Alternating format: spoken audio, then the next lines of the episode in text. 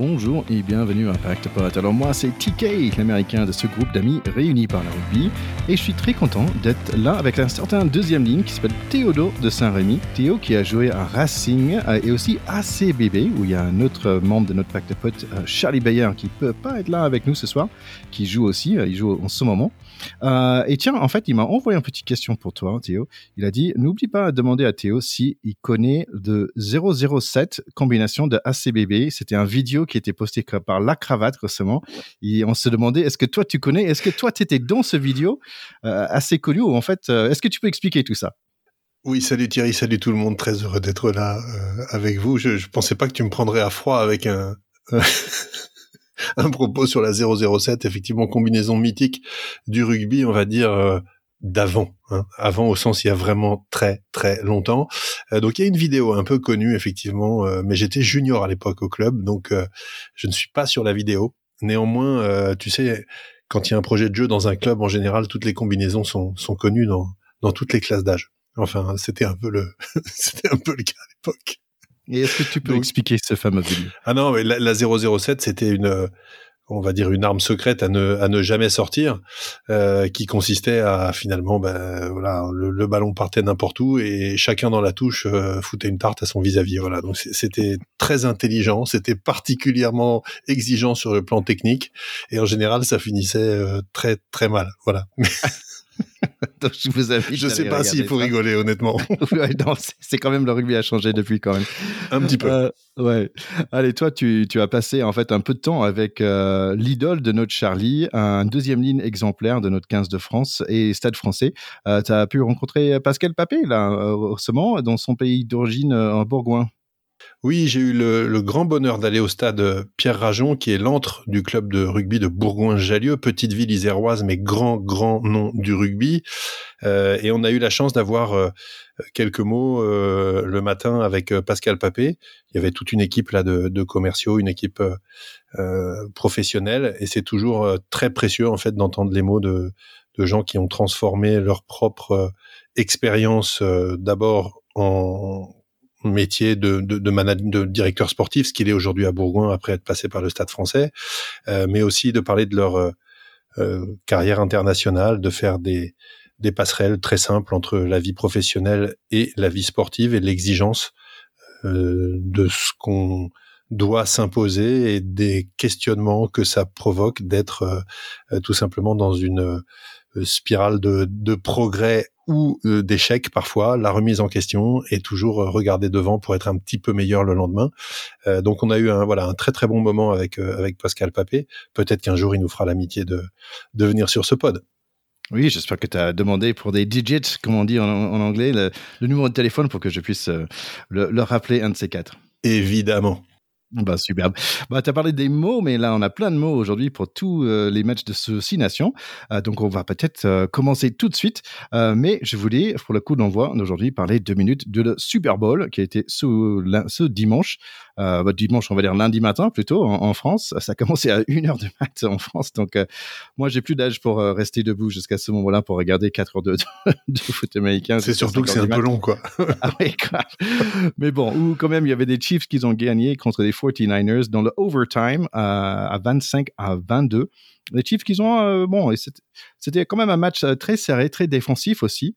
Euh, mais les fans de, des Chiefs sont contents, les fans de Taylor Swift sont contents, les fans de Usher qui a fait le bon show pour le mi-temps, ils sont contents.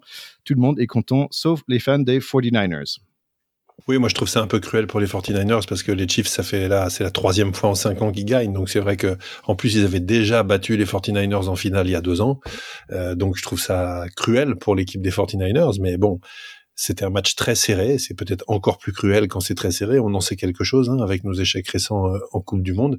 Mais euh, ce que je retiens quand même, Thierry, c'est que toi, tu avais dit, ouais, quand même, les Chiefs avec Patrick Mahomes me semble un petit peu au-dessus. Donc je crois que tu avais raison sur ce pronostic. Ouais, ouais, ouais. En fait, c'est assez fou parce que quand même, euh, Patrick Mahomes, euh, c'est quand même le, Antoine Dupont de NFL. Hein. Ouais. Tiens, peut-être pas tu peux me le faire. Il y a trois personnes qui ont à la fois trois Super Bowl victories, donc des victoires en Super Bowl, et deux MVP. Est-ce que tu les connais, à ton avis? Oh, ben, je pense qu'il doit y avoir Joe Montana. Parce qu'il en avait empilé quand même pas mal. Ouais. Euh, et alors peut-être plus récent, bah, celui qui a joué jusqu'à 40 ans là, comment s'appelle-t-il? Son nom m'échappe, mais tu vas m'aider. Tom Brady. Tom Brady, voilà. Je pense que c'est ces deux-là parce que ils allient à la fois la longévité et le grand nombre de titres, donc ça me paraît possible. Ouais, ben, bravo, je suis fier de toi. Et donc, en parlant de bravo, petit bravo à ma fille, euh, Juliette, euh, parce que nous, dans notre famille, je sais pas si tu sais, mon cher Théo, mais tous les semaines, en fait, on fait un petit euh, truc, on devine qui va gagner les différents matchs, parce qu'au début, c'était pour un pro apprendre à mes enfants des géographies des States, tu vois, des... et après, c'était drôle, qui va gagner des Vikings et des Dolphins. Et, et voilà, cette année, c'est Juliette qui a remporté avec cette victoire de, des Chiefs. Donc, bravo, Juliette, sur, sur les traces de son père. Une petite dernière chose sur le foot américain, ce qui est marrant, c'est que quand même le, mec en face, euh, Brock Purdy, on parle pas beaucoup de lui, mais quand même c'est super intéressant parce que c'était un Mr. Irrelevant. Est-ce que tu sais de quoi ça veut Est-ce que tu sais de quoi s'agit-il? Mr. Irrelevant, euh, non. en fait, Mr. Mr. Irrelevant, c'est toujours euh, le nom donné à la mec qui est le dernier mec drafté.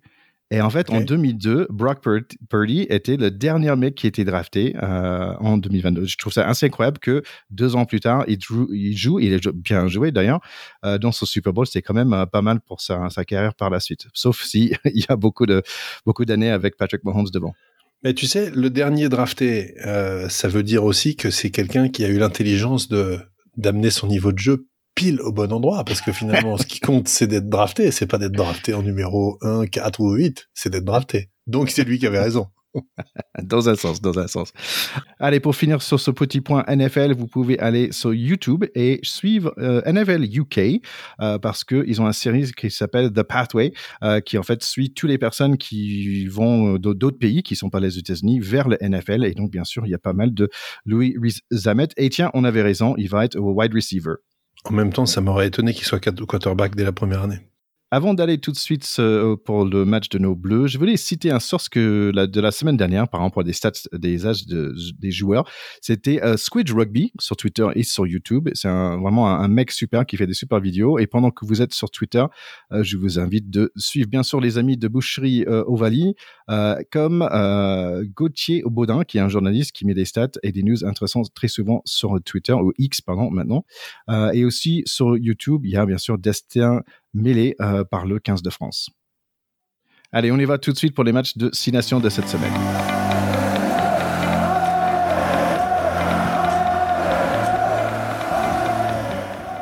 Allez, on est à Murrayfield pour le joli Flower of Scotland. On est très poli avec la Princesse Anne, même si son mari a mis un van à Uni Antonio, j'ai l'impression. Pas mal de têtes que je connais pas sur l'équipe euh, des Écossais. Il y a un jeune Rowe en 14 euh, qui n'était pas là la semaine dernière.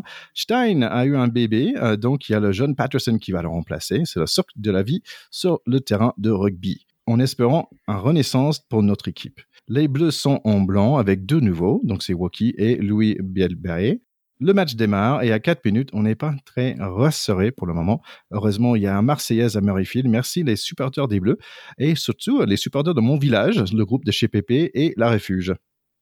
Il y avait un chandelle loupé par Beard et paf, ballon vite écarté par les Gallois. Essay Ben White 7-0 pour eux.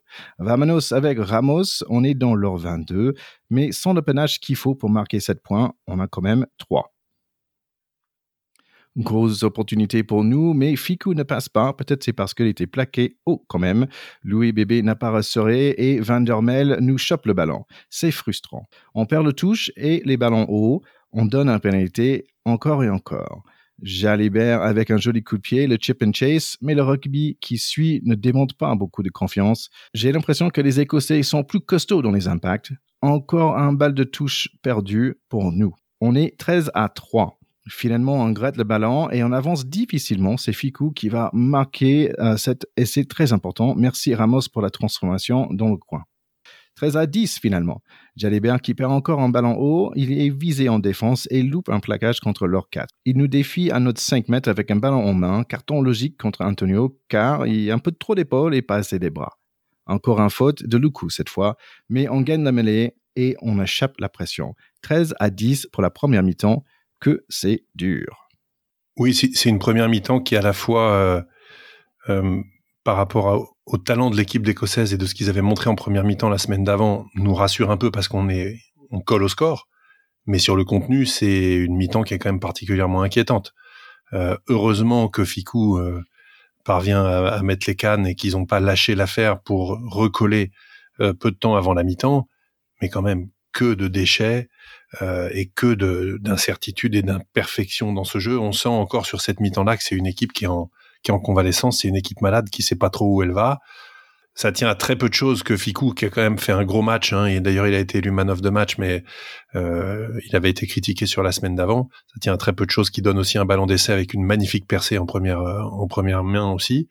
Malheureusement, euh, bon, beaucoup plus de déchets que de certitudes sur cette mi-temps, et on va le voir. La suite va pas nous apporter des convictions et nous rassurer de manière très très certaine. Une chose, c'est sûr, ce qui nous manque, en fait, c'est que l'année dernière, on a marqué vite et souvent dans les premières mi-temps.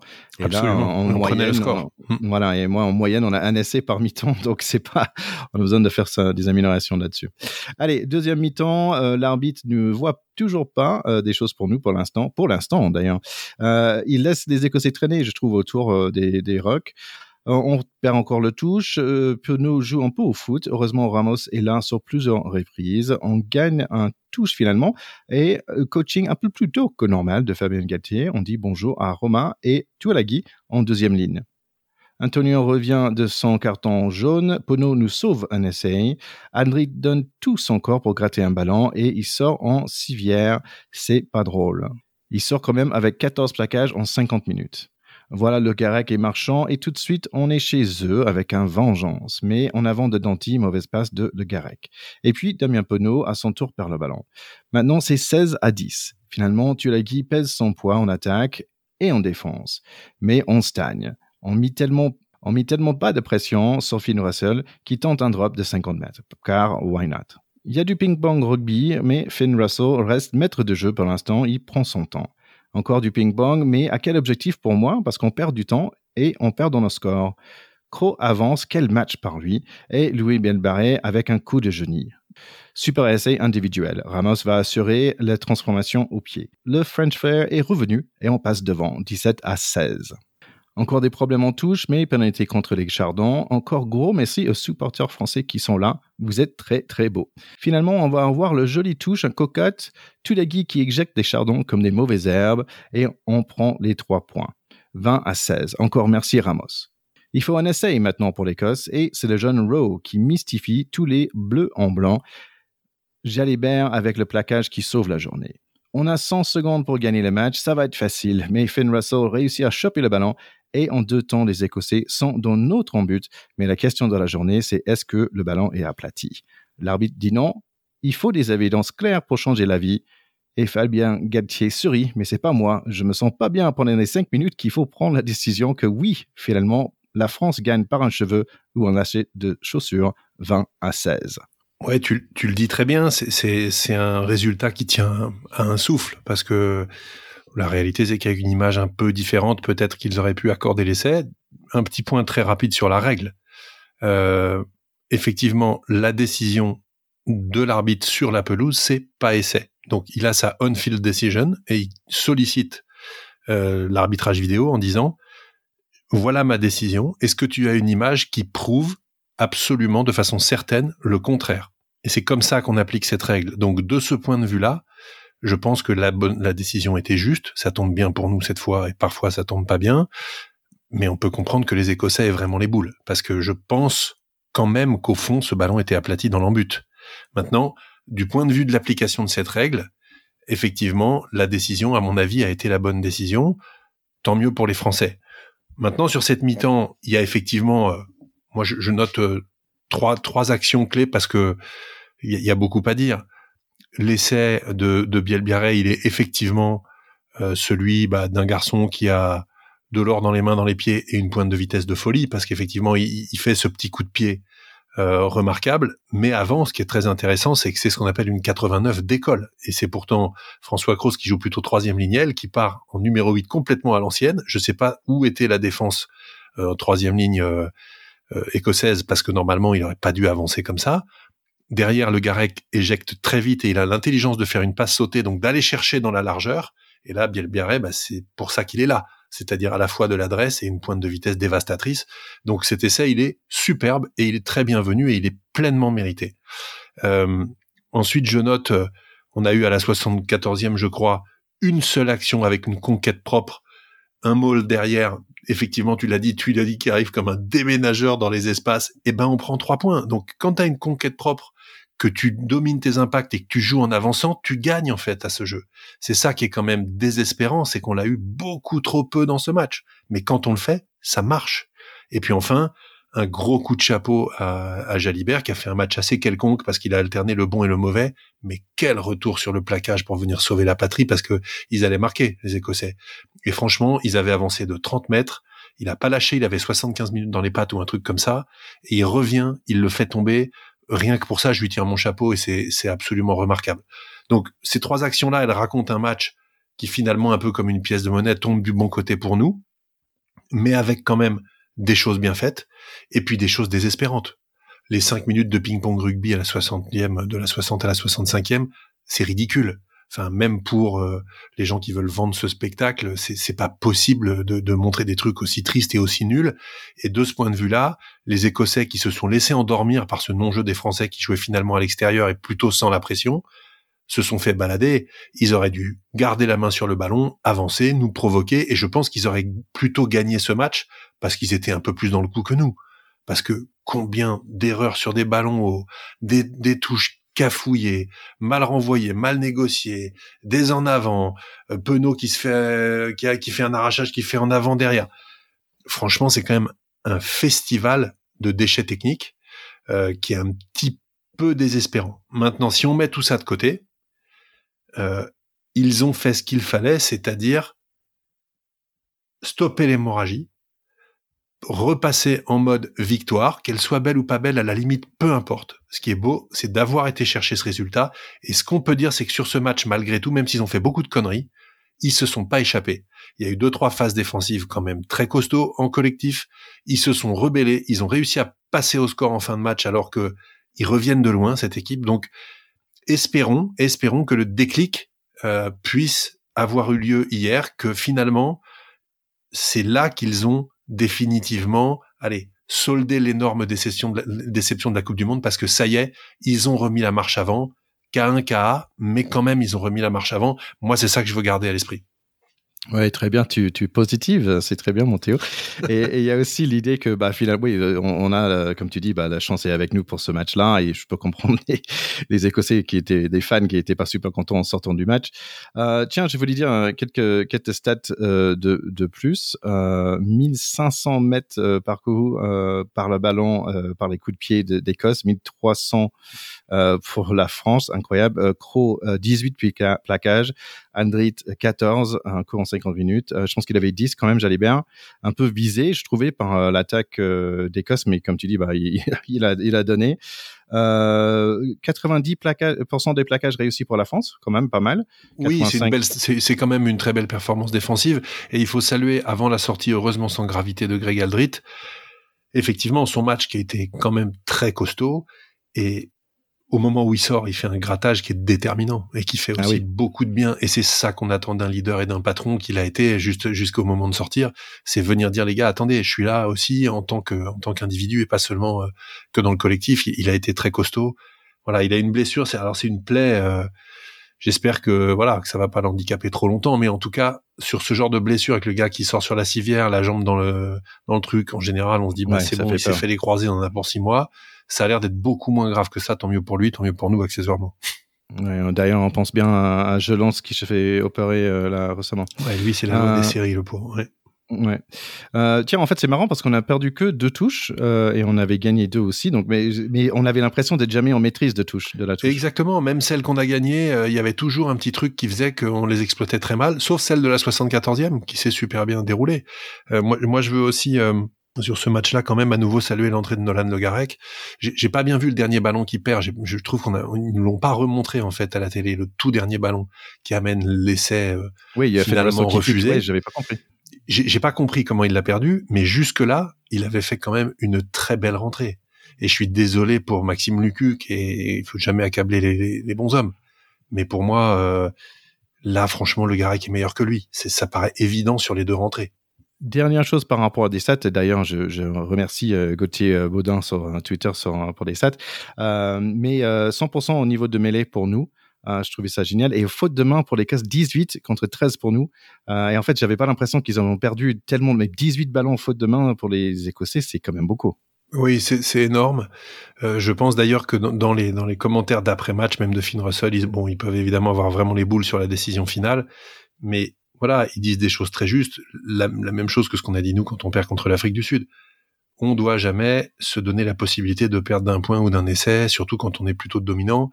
Ils auraient dû prendre le large, ils auraient dû jouer plus, et s'ils avaient joué plus, ils auraient pu, je pense, nous battre. Maintenant, ils ont refusé le jeu, ils se sont mis à la portée d'un retour, ou d'un essai refusé, ou d'un coup du sort, ce qui est un petit peu ce qui leur est arrivé. Et je pense que c'est aussi ça qu'il faut qu'ils intègrent. C'est-à-dire qu'il suffit pas d'être fantasque, bon pour gagner. Il faut être comme les Irlandais. Il faut être un rouleau compresseur. Il faut être bon tout le temps.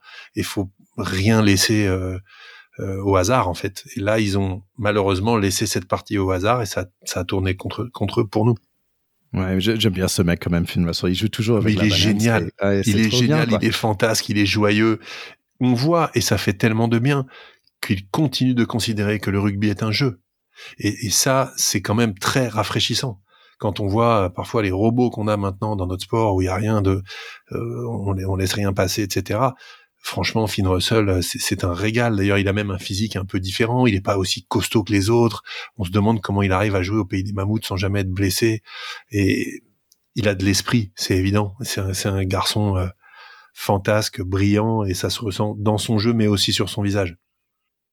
Bah, quand même, c'était nos visages qui étaient plutôt réunion à la fin de ce match, hein, avec le petit victoire, euh, dont je suis content. Et je pense peut-être, hein, au niveau des presses et tout ça, on peut arrêter de câbler sur Galtier et tout ça. Peut-être on passe à autre chose parce que je trouve que c'est quand même assez négatif en ce moment. Donc, euh, oui, mais Galtier euh, donne complètement le bâton pour se faire battre. Je suis désolé, euh, Galtier, on, on l'a beaucoup dit, c'est un grand technicien, c'est certain.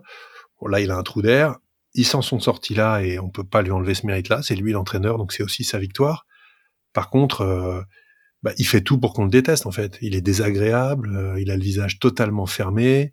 Euh, on a l'impression que qu'il est hautain. Je sais pas s'il l'est, mais c'est l'impression qu'il renvoie. Et quand on est un personnage médiatique, il faut faire très attention à l'impression qu'on renvoie.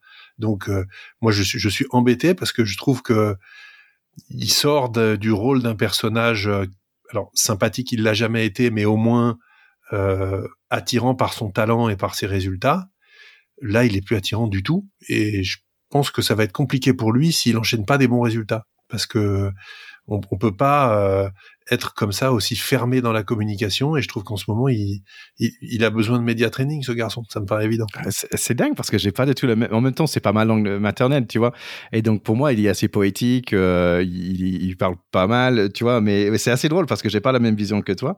Euh, donc je suis assez fan de, ce garçon. Il faut dire que quand même euh, il manque Ibanez aussi. Et j'ai pas encore lu un article là-dessus mais j'aimerais bien savoir savoir s'il va bien et, quelle est la dynamique en ce moment à ce niveau-là bah, de toute façon, il s'est passé un truc. Je sais pas si on le saura. Mais pour qui le ressort s'est cassé entre eux, c'est manifeste. Sinon, euh, Ibanez serait encore là. Donc euh, peut-être aussi qu'ils avaient un deal qui est si on est champion du monde, on continue. Si on ne l'est pas, euh, faudra tester autre chose. Je dis pas du tout qu'ils se sont engueulés, moi. Mais il y a un truc qui, qui marchait avant, qui marchait plus, ou dont ils ont décidé que les conditions n'étaient pas réunies pour continuer.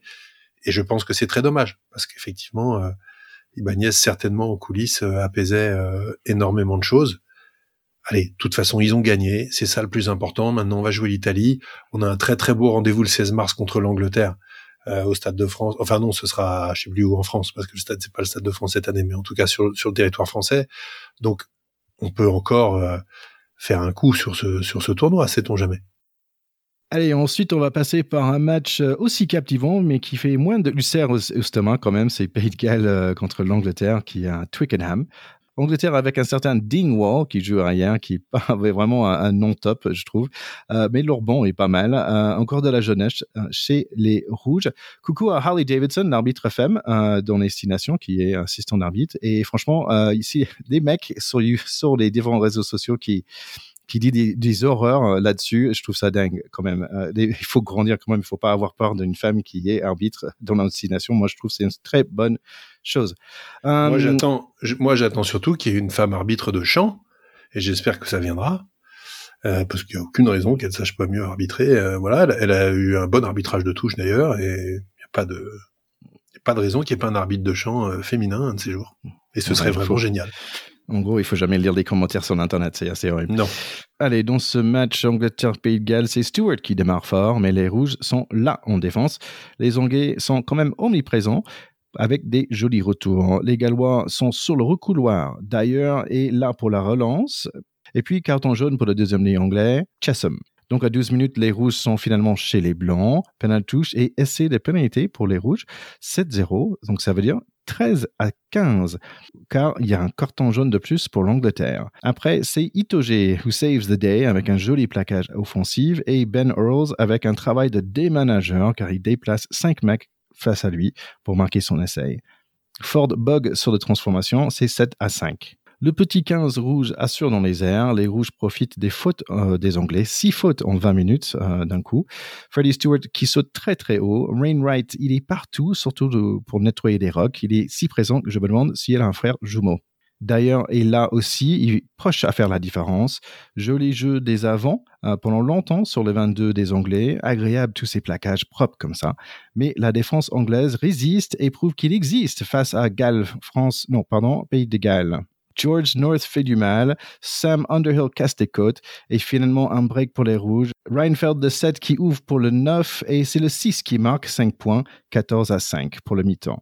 Ouais, une mi-temps très disputée avec surtout des Anglais qui ont complètement loupé, le coche au début, puisqu'ils ils dominaient outrageusement, ils marquent aucun point, et ils se retrouvent même menés à 0-7 et puis 15 contre 14 et 15 contre 13 après la, grosse faute du flanqueur d'origine néo-zélandaise euh, Ethan Roots, où le, l'arbitre donnait cette pénalité et carton jaune, ce qui est quand même très dur psychologiquement.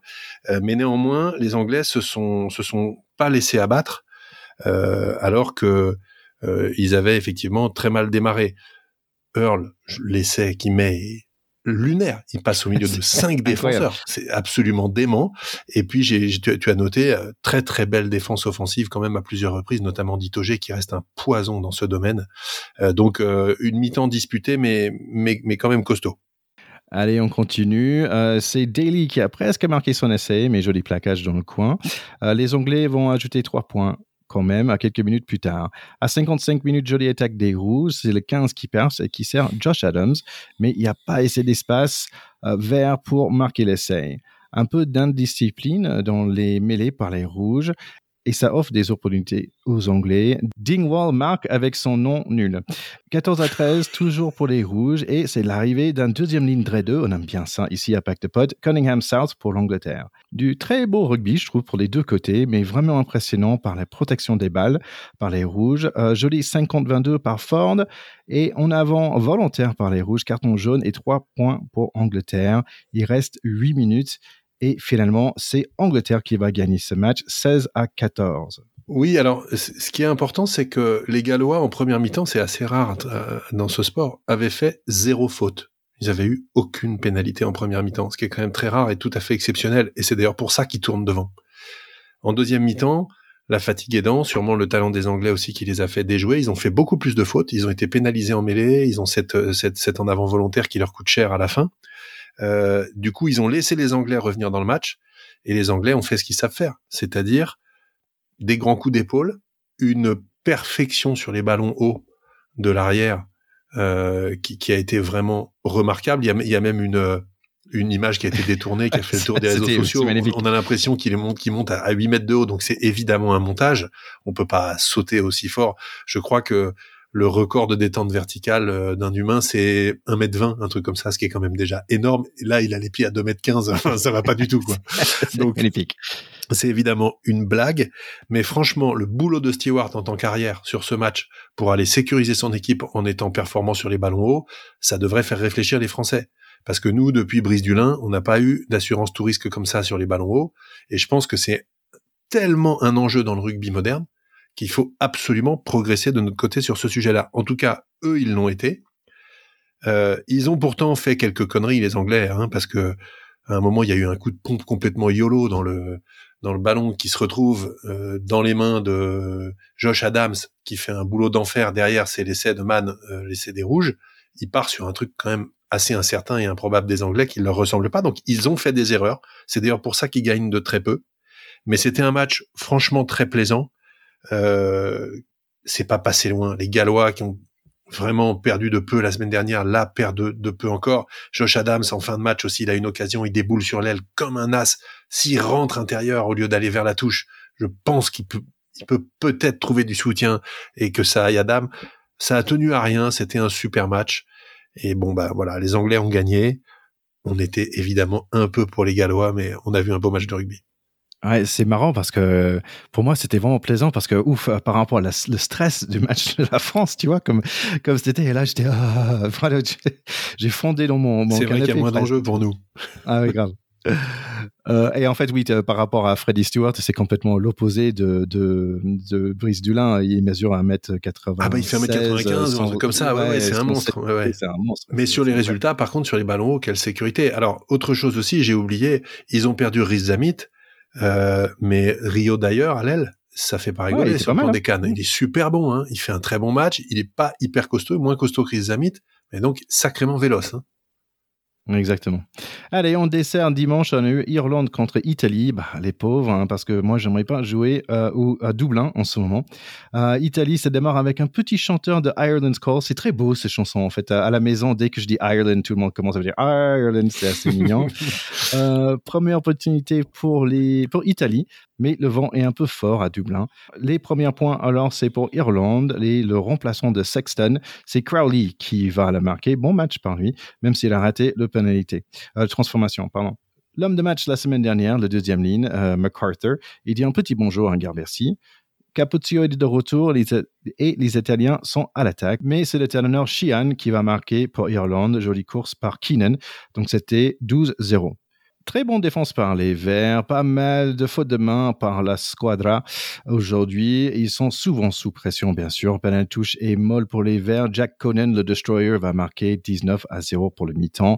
Deuxième mi-temps, encore un peu la même, la dominance irlandaise. Deuxième essai pour Sheehan et presque un troisième pour lui. Vraiment le talonneur de ce nation, il n'y a pas de question. Henshaw n'a pas de chance, son essai est refusé. Carton jaune contre Menoncello qui va pas aider des Italiens de tout le match finit 36 à 0 pour Italie, donc c'est dur, dur pour eux. Et bravo à James Lowe, l'homme de match. Que dire, tu te souviens la semaine dernière, hein, Thierry, je t'avais dit, euh, les pauvres Italiens, ça va être très dur. Je sais pas si avez envie d'y aller, mais moi, si j'étais à leur place, j'aurais pas envie d'y aller. Bah, on s'était pas trompé. Hein. Donc, euh, cette équipe d'Irlande est remarquable. C'est-à-dire qu'il n'y a pas, a pas un grain de sable. Euh, ils sont forts partout. Je trouve que Crowley a fait complètement le job. Il a fait rapidement oublier Sexton, mais en fait, c'est un tel collectif, cette équipe, que je pense que même toi ou moi, on pourrait aller jouer 10 et ça roulerait. Non, j'exagère un peu, mais, mais pas loin, quoi. C'est-à-dire que il n'y a pas besoin d'avoir un grand numéro 10 quand tu as un collectif aussi huilé. Ils, sont extraordinaires. N'oublions pas que c'est 80% de cette équipe joue ensemble au Leinster, donc c'est des mecs qui jouent ensemble toute l'année, en fait. Toute l'année. Ils ne font que jouer au rugby ensemble. Ils sont pas un coup en club, un coup en province, un coup je sais pas où, non. Du matin au soir et du 1er janvier au 31 décembre, 80% de cette équipe mange, dort, respire rugby ensemble. Ça compte, c'est évident. C'est un rouleau compresseur. Ils n'ont pas de point faible. Ils ont sorti des grands joueurs. McCarthy fait encore une très grosse partie. Il a 22 ans, deuxième ligne. Franchement, on n'en avait pas entendu l'année dernière. Le mec, il arrive, il va peut-être être joueur du tournoi. C'est très, très impressionnant. Je, je vois pas comment cette équipe euh, pourrait ne pas faire le grand chelem ou enfin je, serais extrêmement surpris un qui remporte pas le tournoi et deux qui soient battus. Je trouve qu'ils sont un cran au-dessus des autres équipes sur ce qu'on voit. Maintenant, le rugby est un sport plein d'incertitudes, on le sait, le ballon est ovale, il a parfois des rebonds capricieux et des règles nombreuses et, et, elles aussi euh, un petit peu farfelues parfois, donc on sait jamais. Mais sur ce qui démontre, ben, c'est le char d'assaut irlandais, hein, voilà. Le, seul dommage, je trouve, pour cette équipe, qu'ils n'ont ils ont pas beaucoup de, de coupes de cheveux différentes parce qu'ils ont tous le même coupe. En fait, c'est un peu difficile de distinguer qui aurait qui. Non, t'es pas sympa. James Lowe, il a une coupe un peu. Oui, euh, sauf lui. Ouais, ah. ouais. Sauf lui, mais, mais franchement, il faut les. Je dis pas d'aller jusqu'au moulet quand même, mais tu vois, il y a un truc, il faut un peu de, un peu différencier quand même. Euh, L'Irlandais est conservateur par nature, Thierry. Tu sais, une fois que je suis allé en Irlande, je suis allé faire couper mes cheveux. Et c'était assez drôle, en fait, parce qu'ils avaient tous ce, truc high and tight, comme on dit en, anglais, bon, bref. Allez, si on tourne rapidement, rapidement sur les autres six nations, donc on avait l'Espagne qui a battu euh, l'Allemagne 27 à 5, Portugal qui était quand même fâché 54 à 7 contre Pologne, euh, la Belgique n'a pas pu continuer les victoires, ils ont perdu 33 à 18 contre Roumanie.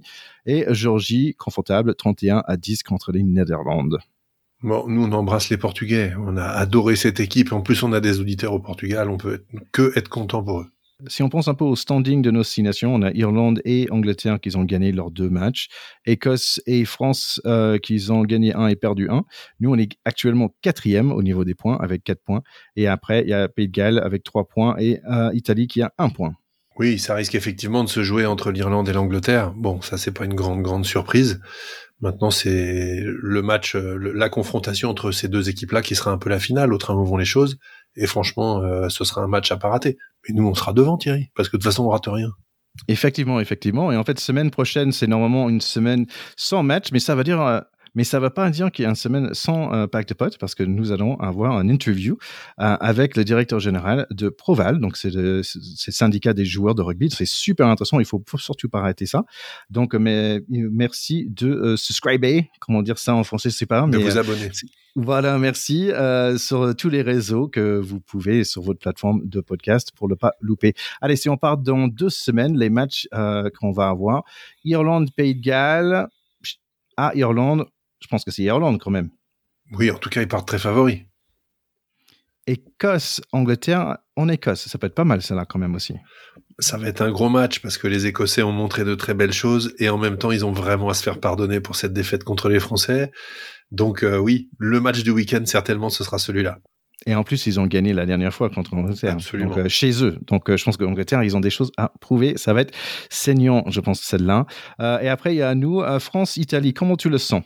Je, pense que on devrait s'en sortir. Maintenant, qu'on soit en grande confiance ou qu'on soit dans des conditions difficiles comme en ce moment, pour nous, les matchs contre l'Italie, c'est toujours compliqué. On arrive très difficilement à faire de grands matchs contre eux. Je sais pas. On est trop proches, c'est nos cousins. On n'a pas envie de les battre et en même temps, on a envie de les battre. Je, ne sais pas ce qui se passe. En général, on n'est pas très bon contre les Italiens. C'est une occasion de se changer d'habitude, de faire un gros match.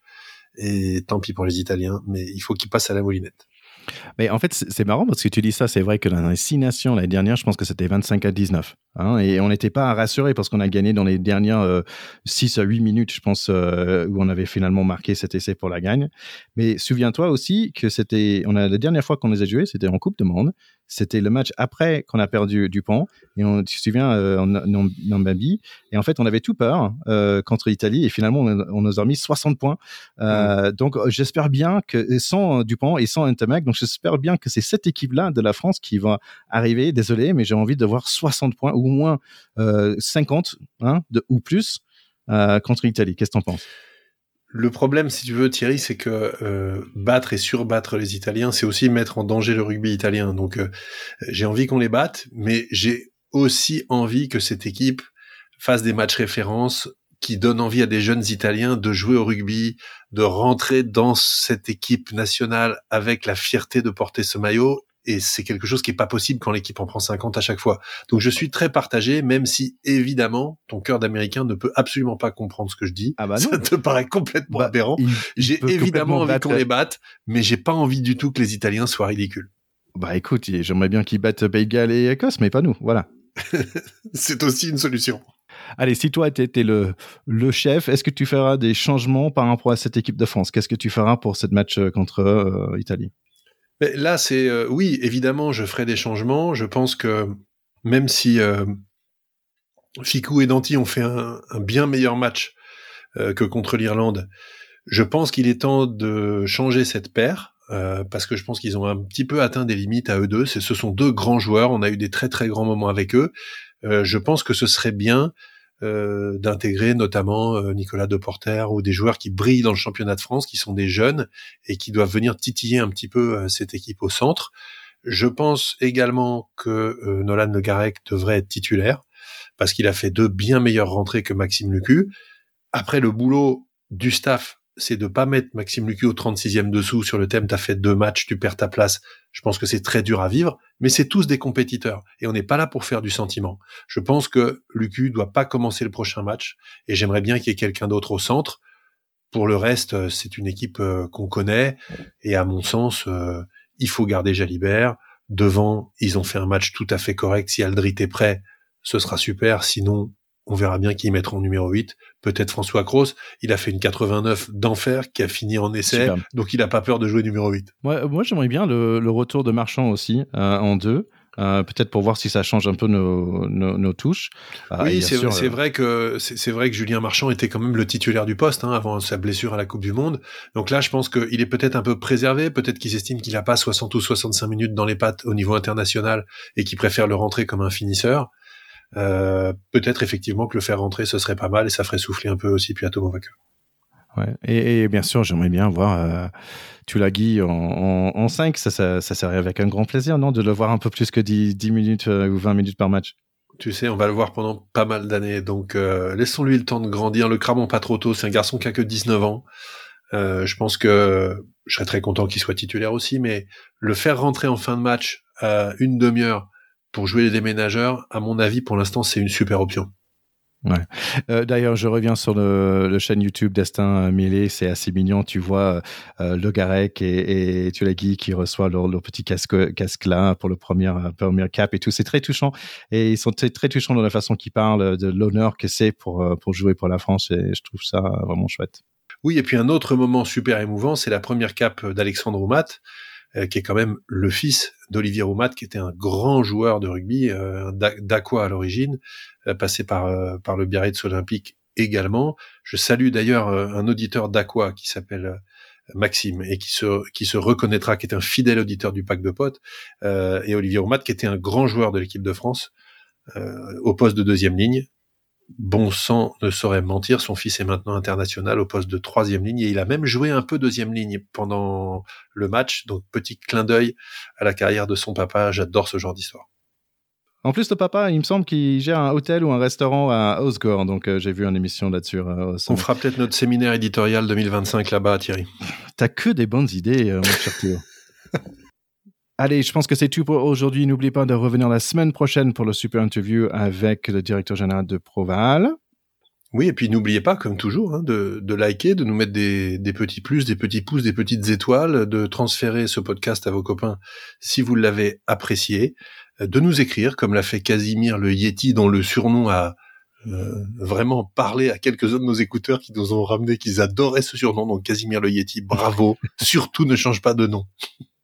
bah, en fait, finalement, on, disait, on pensait qu'il était deuxième ligne, mais, mais, il disait que finalement, il était euh, pilier, euh, mais euh, il passait en 6, qu'on était un peu plus mince. donc voilà, c'est mon rêve à moi, tu vois. J'ai toujours, j'ai jamais réussi à passer en 6, j'étais jamais assez mince pour passer en 6. Enfin, en résumé, il joue devant, quoi. C'est ce qu'il faut retenir. Voilà.